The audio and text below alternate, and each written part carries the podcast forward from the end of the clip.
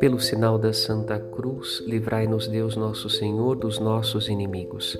Em nome do Pai, e do Filho, e do Espírito Santo. Amém.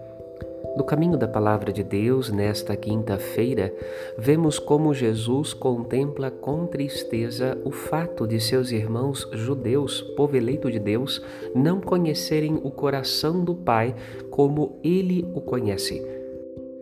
Se Deus Pai fosse matar de modo sanguinário os vinhateiros homicidas citados por Jesus em parábola, certamente não ficaria homem algum sobre a face da terra, não ficaria pedra sobre pedra. Mas Deus Pai não é assim. Ele ama cada um dos seus filhos com um amor que tem características próprias, próprias de cada um um amor do tamanho das exigências de salvação de cada um dos seus filhos. Deus não é sanguinário, como aqueles que foram chamados de eleitos primeiro, mas não corresponderam à confiança divina.